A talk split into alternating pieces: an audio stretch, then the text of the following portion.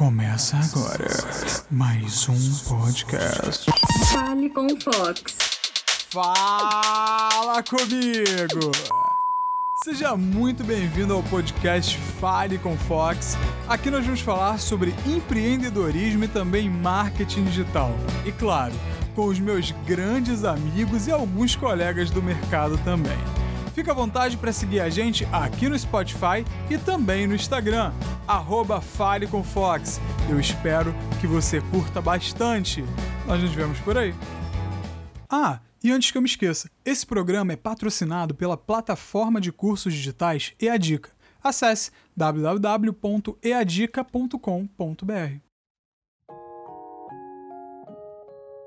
Olá pessoal, sejam muito bem-vindos a mais um podcast. É só chegar, senta aí, relaxa que hoje eu trouxe um grande amigo meu, Marcos Paula. Fala Felipe, nossa que satisfação participar desse projeto, desse podcast que é um que é um formato tão delicioso da gente consumir notícia, música e tudo mais. Então, como você falou, eu sou o Marcos Paula.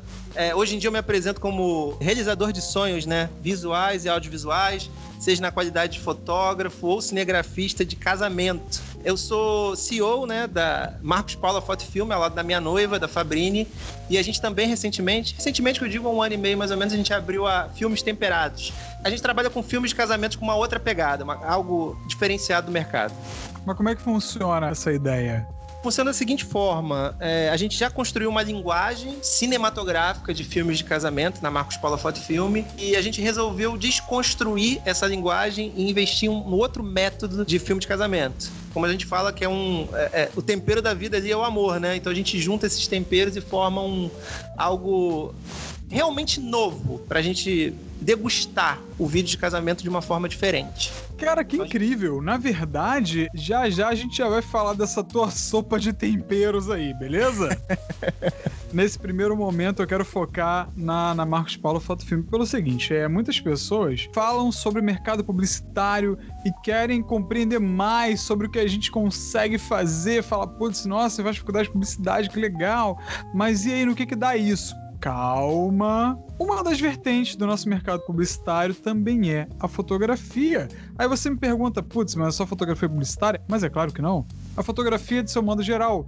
E aqui está Marcos Paula, meu grande amigo, que pode te dar esse parâmetro, essa base, na verdade. Marquinhos, eu queria entender uma coisa, cara. O que te fez migrar para a fotografia de casamento, porque você podia trabalhar com qualquer vertente, podia trabalhar com infantil, com foto de modelo, enfim. O que, que te fez ir para fotografia de casamento? Rapaz, essa pergunta é ótima e até tanto quanto curiosa, porque assim como você, né, eu me formei em publicidade e propaganda, e eu lembro na faculdade tive uma disciplina de fotografia e eu não tinha nenhum interesse em ser fotógrafo. É, a, minha, a minha questão da fotografia era muito mais teoria, assim, a forma como as pessoas viam uma fotografia. Eu lembro que eu li um livro chamado A Câmara Clara, do Roland Barthes, e foi a única coisa que me interessou naquele momento. A fotografia, para mim, era só um elemento do cinema, sabe? Eu era extremamente apaixonado por cinema a ponto de dividir todos os elementos ali: edição, é, montagem, mix de som, e a fotografia era só um elemento de cinema ainda mais de, de eventos sociais, que como eu trabalho hoje em dia, eu achava tudo muito quadrado,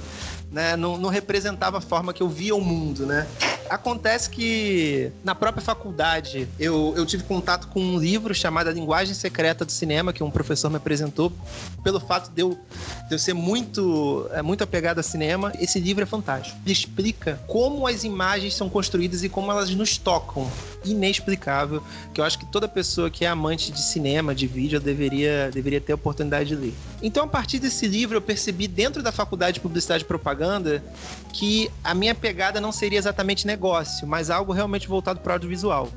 Então eu busquei através de outros cursos também, eu fiz cursos de cinema e enfim, com os contatos que eu já tinha, com eu já trabalhei, eu trabalhei algum tempo antes na área de produção cultural e tal, eu comecei a pegar muitos trabalhos de edição de vídeo. E esses trabalhos de edição de vídeo me fizeram ir para o caminho do, da filmagem, né?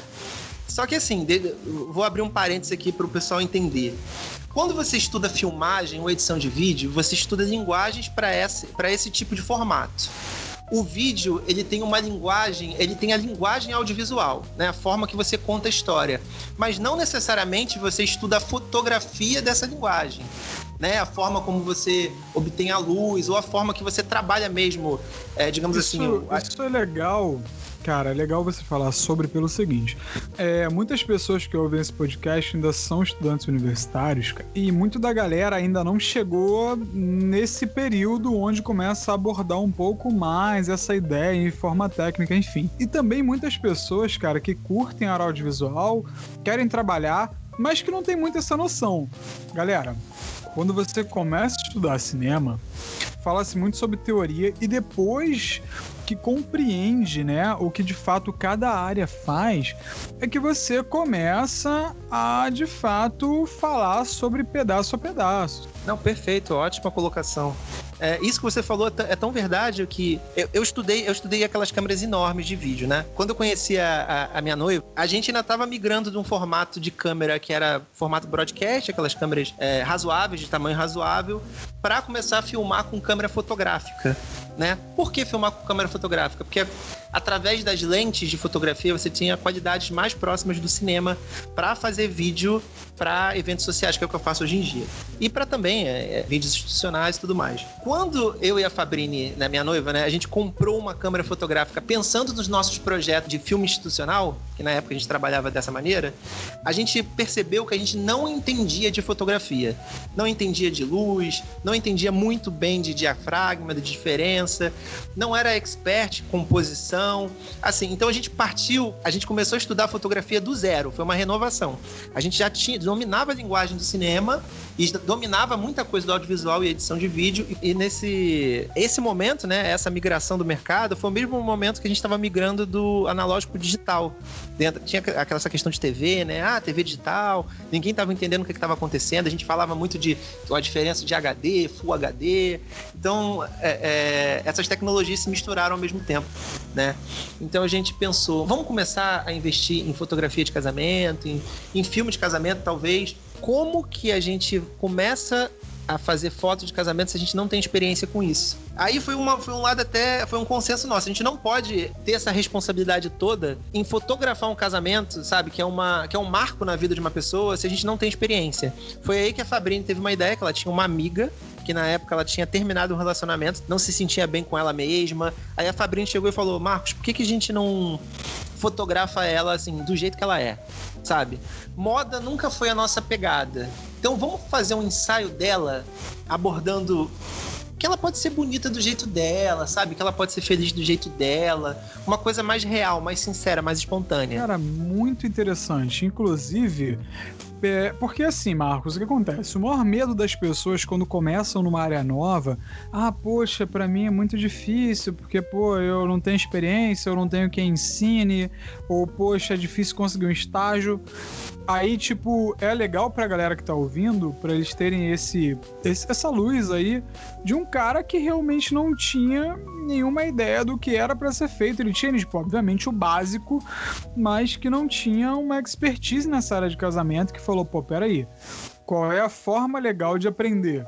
Isso aí eu acho que, que é muito válido para todos nós. Verdade, Felipe, isso é extremamente válido. Eu acho que até em questão do nosso sucesso hoje, foi muito dessa ideia da gente sempre voltar do zero. Sabe, que nem a filosofia, a gente sempre desacredita para poder aprender tudo de novo. E olha que a gente, olha que na época a gente era formado em publicidade, já tinha experiência no mercado cinematográfico, eu já tinha uma pós em artes visuais, só que a gente resolveu é, é partir do zero mesmo, para poder compreender o que, que era isso. E essa ideia da Fabrini foi ótima, porque a partir dela a gente fez um, um, um, ótimo portfólio e começamos a divulgar nas redes sociais. Na época o Facebook era muito bombado, o Instagram acho que estava caminhando ainda. E a partir desse projeto foi que a gente começou a experimentar outros. Assim, a gente experimentou várias áreas dentro da fotografia. É importante a gente passar por, por experiências diversas para descobrir realmente o que, que toca a gente, o que, que a gente gosta, né? Marcos, eu acho isso incrível. Mas, cara, eu queria entender, na verdade, quando você pensa em fotografia, você pensa em casamento, que de fato te motivou? O que, que foi o teu chamado para isso? Então, Felipe, essa, esse tipo de pergunta até mexe um pouquinho comigo, porque eu lembro, por exemplo, que eu fui num.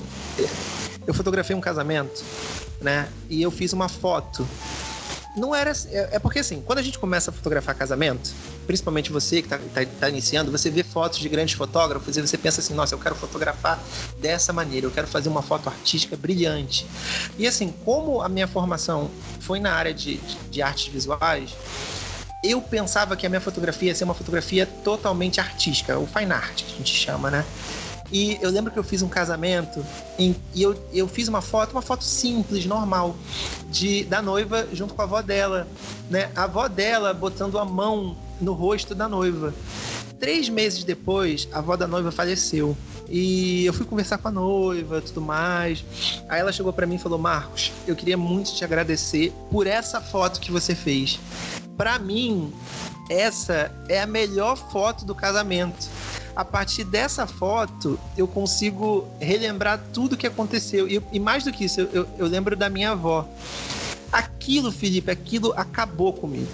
Eu e a Fabrini, a gente chorou, sabe? Gente, é como se fosse um clique. Fala, a gente. É, é, é como se alguém falasse pra gente assim: olha, vocês nasceram para contar essas histórias.